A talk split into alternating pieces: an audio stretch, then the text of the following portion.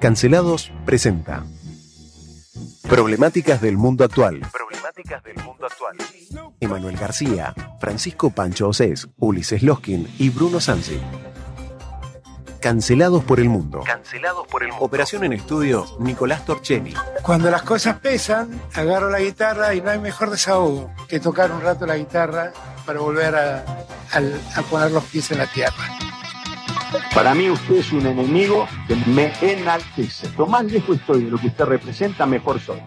Por último, la cancelación selectiva. Empecemos a quemar los campos de los ricos para que no tiren más glifosato. Quememos las hojas. Cancelados todos por. Yo voy a barrer a los ñoquis de la cámpora que nos quieren dejar como parásitos en el Estado. Mr. Gorbachev, tear down this wall. I'll be back. Muy buenas tardes, ¿cómo están ustedes? Aquí nos encontramos un día más, hoy jueves 9 de junio, en esta sección de noticias internacionales llamada, denominada y querida por nosotros, de cancelados por el mundo. Me acompañan el doctor Ulises Ezequiel Loskin. Doctor, ¿cómo está usted? Buenas tardes Bruno, buenas tardes Nico, buenas tardes a toda la audiencia. Muy bien, un día hermoso, frío, hoy se siente frío. Sí, pero te digo que yo salí afuera y, me quemé. El sol me, me destrozó el rostro. Está, sol, está soleado, pero vos vas porque andás en moto hoy. Sí, sí, sí, no, no sabes. Con casco. Sí, sí, ando con casco, igual me solié y le decimos a, a nuestro operador querido Nico ahí que ya que andamos en moto, arrancamos con la música, ¿viste? Cuando tenés un ciclomotor y te sentís Maverick. A ver. ¿La, la sabés esa? La de la música de Kenny Loggins. Qué chistoso.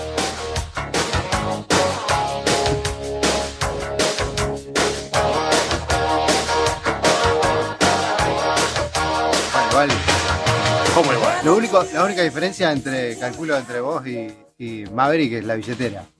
Eh, no, discúlpame, yo soy más alto.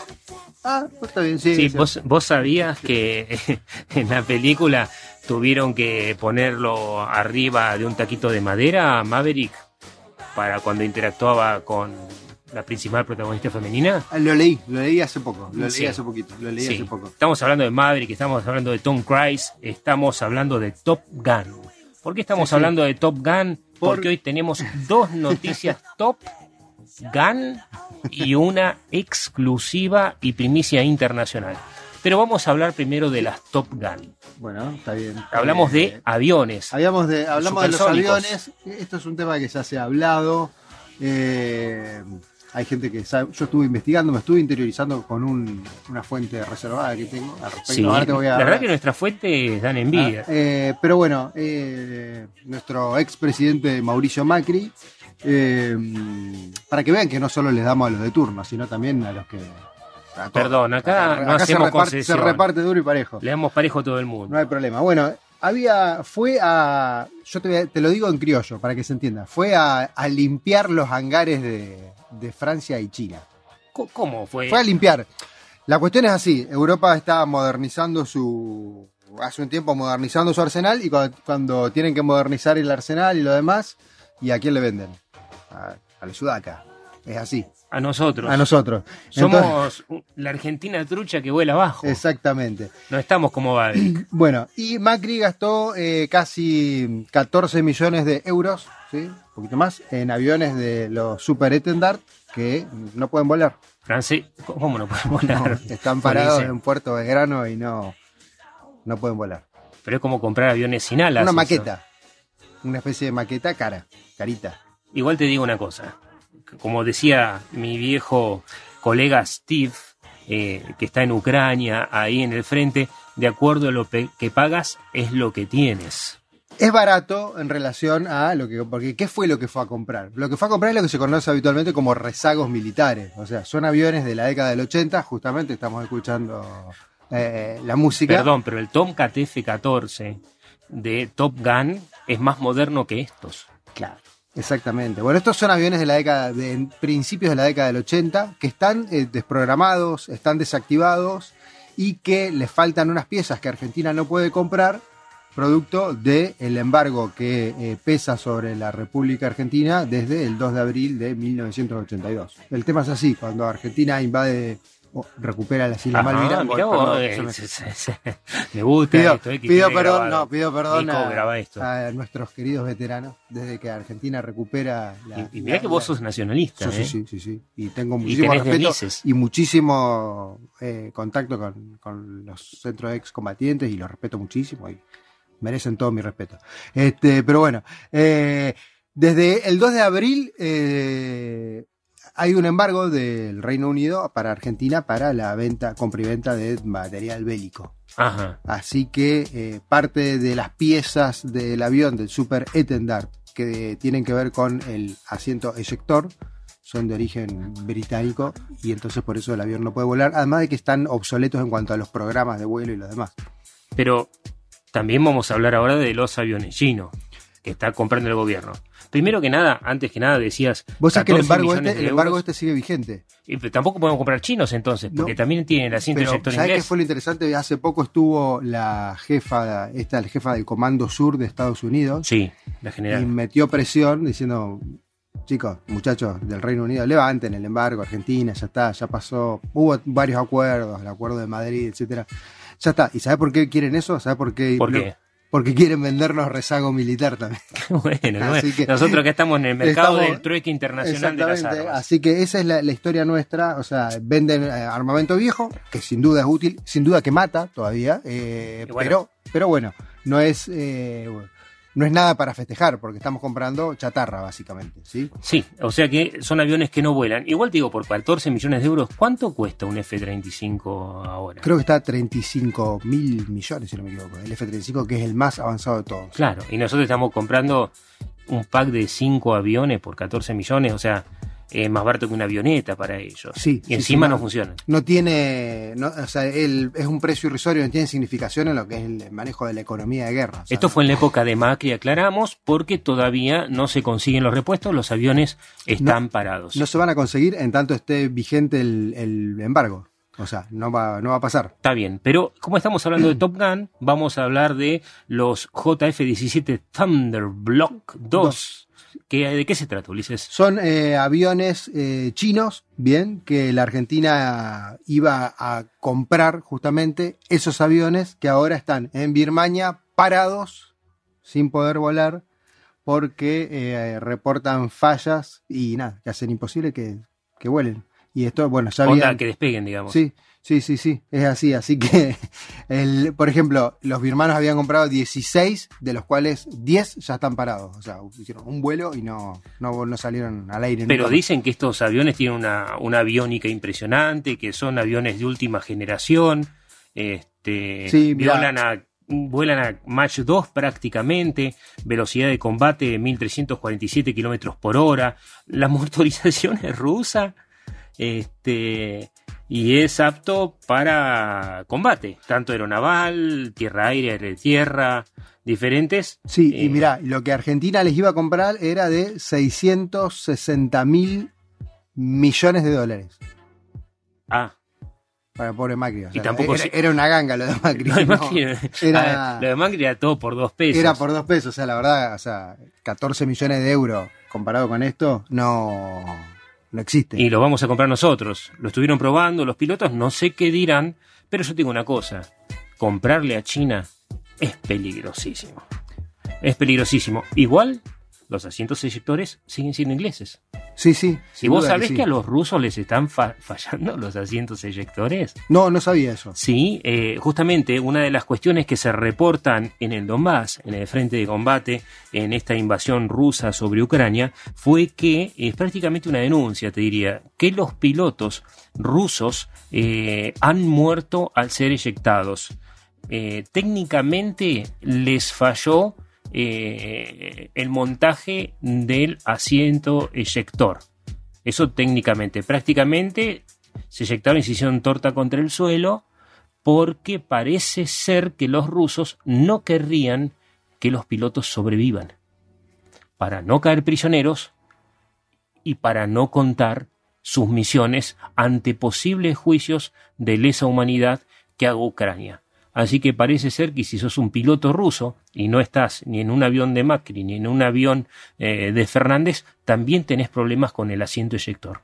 El asiento eyector es el problema de los aviones hoy. Algunos porque son ingreses y otros y no los podemos comprar y otro por el simple hecho de que no funcionan y parece ser que son tocados para que no funcionen. Esta es una noticia que está en desarrollo, se va a saber dentro de unos meses cuando este conflicto termine y vamos a poder eh, confirmar estas primicias que nosotros tenemos. Es, muy interesante esto que sucede con, con la guerra y esta noticia que vos traes a colación de los aviones, porque deja en evidencia que detrás de todo la guerra es un gran negocio, ¿no? Eh, y lo que, por ejemplo, ¿qué está pasando ahora? Ya lo charlamos a esto con Finlandia y Suecia que quieren entrar a la OTAN.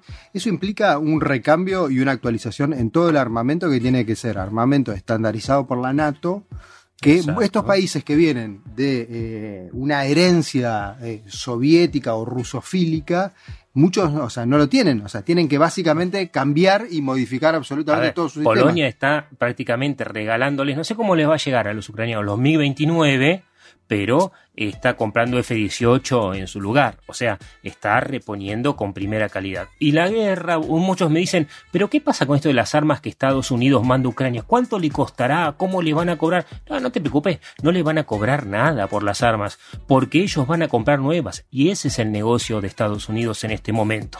Las armas que va a comprar para su propio ejército para cambiar las que reponen en el frente de batalla. Y esto, como en la guerra de Vietnam, es una guerra de prueba de armas. En ese sentido también podemos decir que volvió la Guerra Fría, ¿no? Eso es interesantísimo. Pero ya que estamos con los aviones chinos, vamos a escuchar lo que dice el embajador argentino en China. Tiene que ver con la próxima noticia y después les damos la noticia bomba internacional. Escuchemos al señor Vaca Narvaja.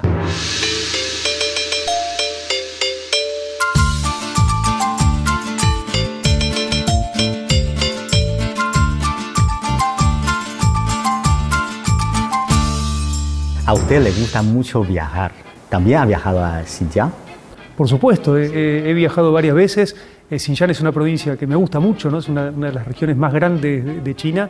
A mí me gusta mucho la diversidad de China. En China conviven muchas etnias eh, y yo siempre veo en la diversidad una riqueza cultural, pero también de prácticas y armonía de convivencia muy interesante.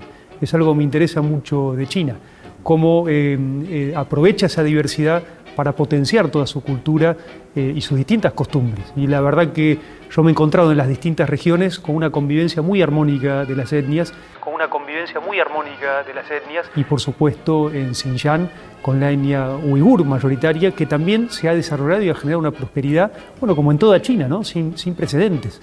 Algo que también ha sido destacado también eh, por la alta comisionada, ¿no? el compromiso con el desarrollo y la prosperidad, la erradicación de la pobreza de China y particularmente Xinjiang. Eh, a mí me, ha gustado mucho, además ¿no? de todo el desarrollo agropecuario que tiene, ¿no? sus frutas, estas costumbres de comer, como digo yo, eh, Ian Row, ¿no? el cordero que nosotros en Argentina también comemos en algunas regiones. En un bosque de la China, una china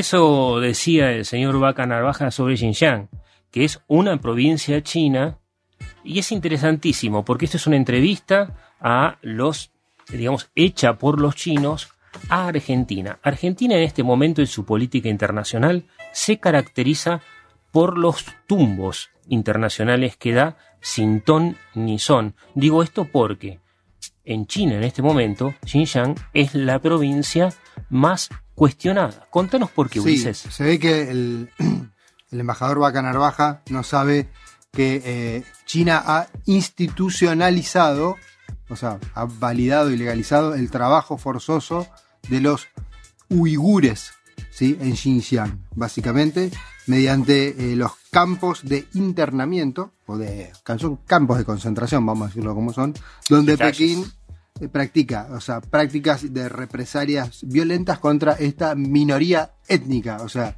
eh, los uigures, recordanos Bruno, vos que sos el historiador. Sí, es una etnia, una minoría musulmana, que en Xinjiang son mayoría, digo una minoría en China, pero mayoría en esa provincia. Y eh, en una política de desculturalización, China lo que está haciendo es aislándolos, metiéndolos en campos de concentración y en 2016 empezó una política de movilización, o sea, de meterlos en campos de concentración gigantes que a veces no tienen las rejas y las alambradas que estamos acostumbrados a ver que yo, en Auschwitz o lo que sea. Y ellos le llamaron movilización, fueron movilizados, entre comillas, para ocupar un determinado puesto de trabajo en cualquier punto de la geografía de China. O sea que te dicen, señor, usted es uigur, a partir de ahora, allá, a trabajar a 2.000 kilómetros de distancia y sus hijos también, o a sus hijos lo dejan, depende porque hay muchas versiones, no se sabe muy bien porque esto está bajo cierto secretismo, porque por los campos de concentración, de reeducación, eh, te prohíben hablar eh, el propio lenguaje y eh, te hacen trabajar obligatoriamente, hasta, hasta en un plan quinquenal. Contame, Ulises. Son planes quinquenales y está bien que los hagan trabajar, porque estos, ellos ya lo dijeron que eh, tienen una política anti-holgazán. Antivagos. Antivagos. Que no querían parecerse... No quieren vagos, dicen, como ya el martes lo dijimos, que están en contra, eh, China está en el Partido Comunista Chino está en contra de las políticas de bienestar que según el mandatario chino son estrategias erróneas frecuentemente practicadas por los regímenes populistas latinoamericanos cuyo resultado es favorecer la aparición de gente perezosa. Entonces los uigures serían como perezosos. los, vagos, los vagos. musulmanes de China. Los reeducan y los mandan a campos de concentración y después los redistribuyen por todo el territorio chino. Exactamente. Y sabes que la persona que está a cargo de esa política represiva, Chen Guangyao, perdón, Guo, no Guangyao, Chen Guanguo dijo que eh, el año pasado dijo que con el fin de evitar el regreso a la pobreza, que es lo que elogia nuestro embajador, Pekín, no puede dar dinero para mantener a nadie para no caer en la trampa del bienestar y de las políticas que apoyan a los holgazanes. ¿Qué tal esa? Interesante las, las declaraciones. Chupate esa mandarina uigur. Sí, sí, sí. Son un montón de. Es una. E, o sea, si bien son pocos, estamos hablando de. Millones de personas, estamos hablando. Son poco para China. 12 millones de personas. Claro, son, es un tercio de la población argentina. Eh, por eso, para eso son pocos, pero son 12 millones de personas, que no es poquito. Bien, en lo absoluto es poco. Pero bueno, yendo de un lado para el otro. Antes eh, que nada, antes que nada. Sí, dale. No, iba a ir a esta. No, no, no. No, no vamos a esa todavía, Ulises, porque nos quedan dos cortitas una para cerrar la noticia de ayer, habíamos hablado de un indigenista y un periodista perdidos en el Amazonas, habíamos dado esa noticia. El martes, ayer, no, ayer hubo Perdón, el martes, es que vengo con horario europeo, ¿viste? Cuando uno está colgado ahí en medio de viaje, todo el delay que tengo, este, de hecho no doy pie con bola, pero te cuento, lo que dijimos el martes, ya hay un primer detenido, un pescador parece ser que estaba conchavado eh, con un grupo de mineros y probablemente de narcotraficantes, había sido visto persiguiendo a estas dos personas, al periodista y al indigenista, en una chalupa. Los estaba persiguiendo por el río Amazonas en una cacería infernal tipo James Bond nunca más fueron encontrados. Él acaba de ser detenido, así que en ese patrullaje que está haciendo el gobierno brasilero en el río Amazonas, eh, parece ser que esta persona confesaría. Pero sí está la mano negra de los traficantes y eh, de los explotadores de minas ilegales y todo esto. Así que es una especie no de cierre, sino eh, de impasse sobre esta noticia que dimos el martes, como vos bien decís. Y la otra es que en Argentina acaban de reabrir un caso, ¿sí? Acaban de reabrir un caso judicial que se daba por terminado, nos estamos refiriendo a un atentado en un comedor policial eh, y hoy la Cámara Federal de la Nación ordenó reabrir esta investigación por el atentado de un grupo de montoneros en un comedor de la Policía Federal en 1976. Y adivina quiénes están implicados. Yo acá, si querés, te leo. Pero dije eh, adivinar, no dije. No, no, lo voy a leer porque Bueno, es muy impresionante. Eh, No, no los adiviné ese, nombres, no adiviné. los nombres de, o sea, quiénes estarían. El ataque fue concretado el 2 de julio de 1976 Ajá. por la organización Montonero. Y la denuncia, ya de aquella época, señala como responsables de esa agrupación a Mario Firmenich, Marcelo Curlat, Horacio Berbisky, Laura Hor- Sofovich. ¿Horacio Berbisky? Horacio Berbisky, sí. ¿El perro Berbisky? Sí, señor. ¿El de los derechos humanos? Ese mismo. ¿El que también trabajaba para los militares en esa época? Sí, señor. ¿El que era jefe de inteligencia de montoneros? Doble agente. ¿El que Sí. tal vez con Walsh? Exactamente, ese, mismo. Laura Sofovich, Miguel Ángel Lauleta, Norberto Hageberg, Lila Victoria Pastoriza, entre otros, y mucho más.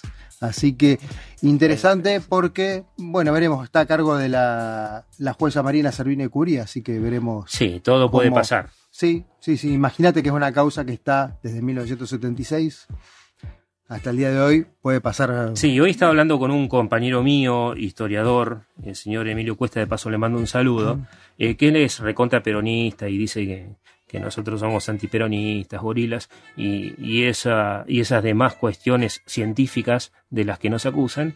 Y eh, decía, pero si es por eso hay que revisar todos los atentados que hubo, inclusive los fusilamientos en la década del 50 de los, de los militares este, cuando dio golpe de Estado Perón, y, y coincidimos en que sí, hay que investigar todo.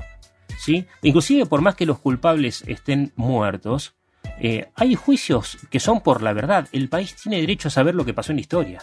Sí, hay que, hay que decir las cosas como fueron, eh, duela a quien le duela. En este atentado, por ejemplo, hubo 24 muertos y eh, sesen- entre 60 y 110 heridos, muchos de esos civiles, personal que estaba eh, haciendo las tareas de cocina. Laburantes, en el- va.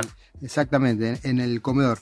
Pero bueno, tenemos la primicia. Ahora vamos a la es el primicia. Prime time, exactamente. Nos queda el programa y estamos avisándole a nuestra audiencia que esto va a ser tapa de los diarios mañana.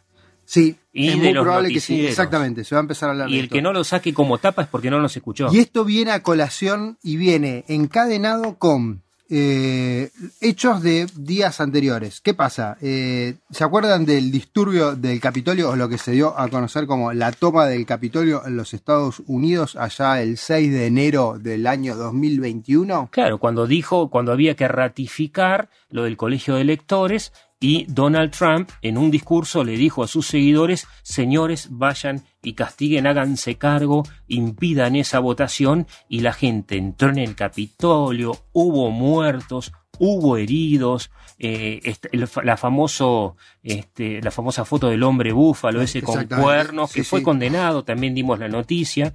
¿Y qué pasó con eso, Ulises? Hay, por supuesto, hubo una investigación, porque hubo muertos, hubo muchísimos heridos, hubo daño a edificios públicos. Y eh, parte de la investigación tiene que ver con las llamadas telefónicas que se hicieron, entre tantos teléfonos, el de Donald Trump.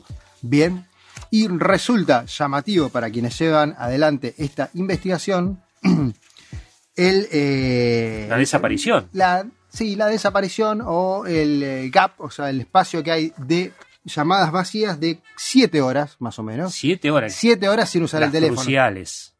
Exactamente. Entre las 11 de la mañana, del mediodía, y las 7 de la tarde.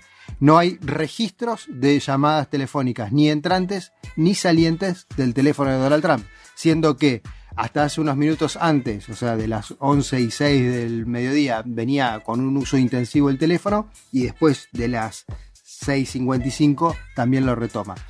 La pregunta que se hacen y la investigación se está llevando a cabo es por qué aparece este blanco, o sea, cuál sería la, la maniobra. La hipótesis que se baraja es que se limpiaron los registros, justamente, o sea, se borraron los registros telefónicos para que no se descubra eh, con quién tuvo contacto el presidente, con quién mantuvo contacto telefónico en el lapso de esas siete horas donde sucedieron la mayoría de los disturbios. Es importante que sepan que en Estados Unidos lo que hace el presidente tiene que quedar registrado, porque es parte de la historia, es un acto de gobierno y tiene responsabilidad. Y él, de hecho, era presidente en el momento en que manda invadir el Capitolio, cosa que él negó.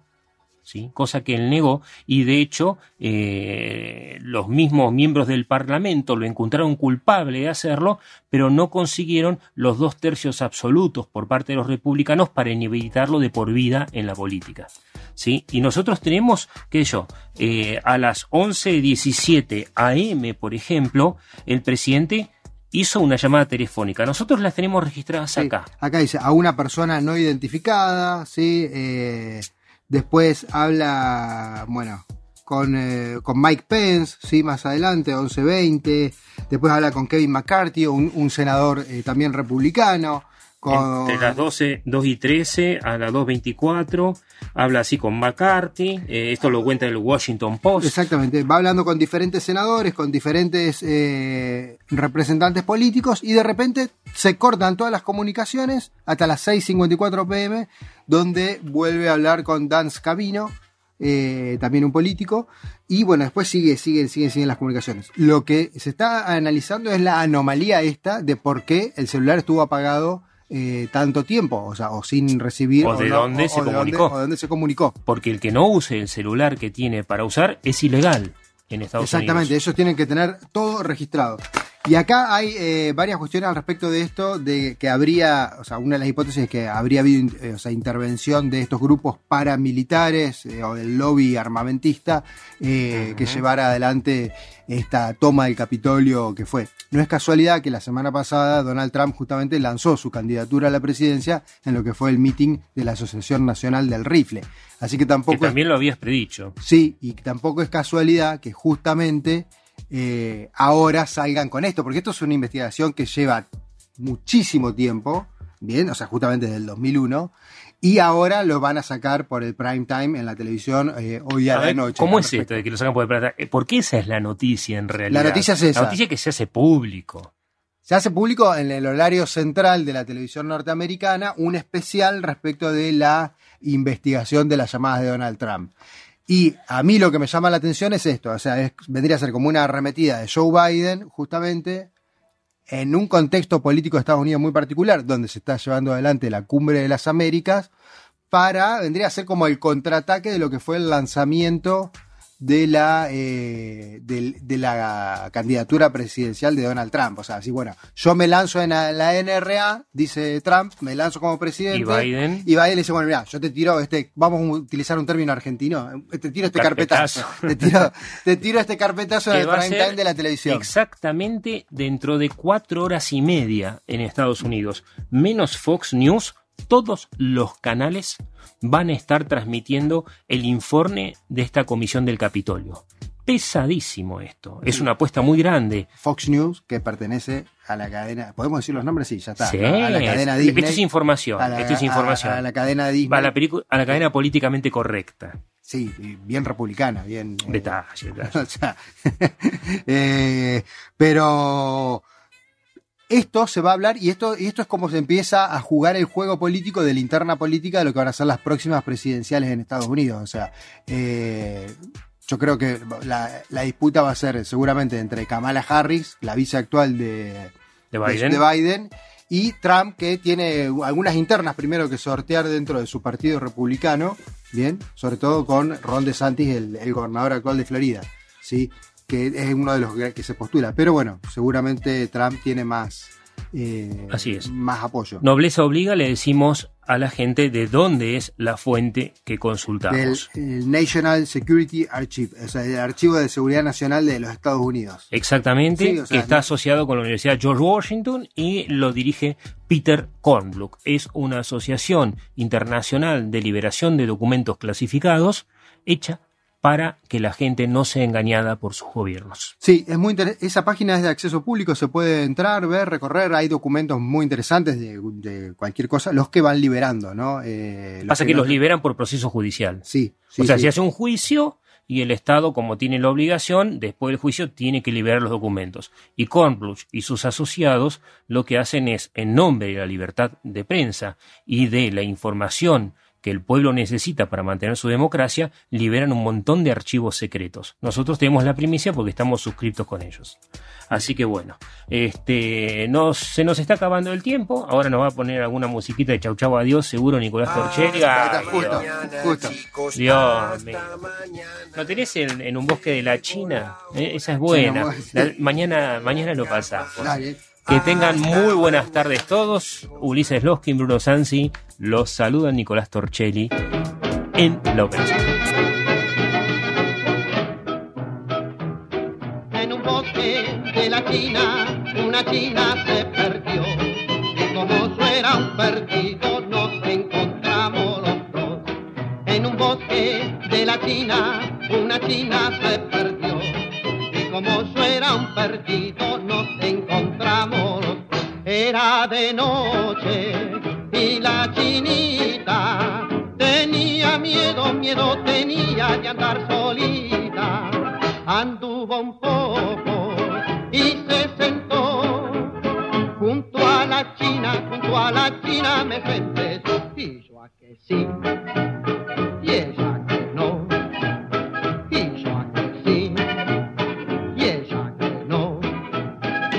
al cabo fuimos los dos juntitos, y al cabo fuimos los dos juntitos de una opinión.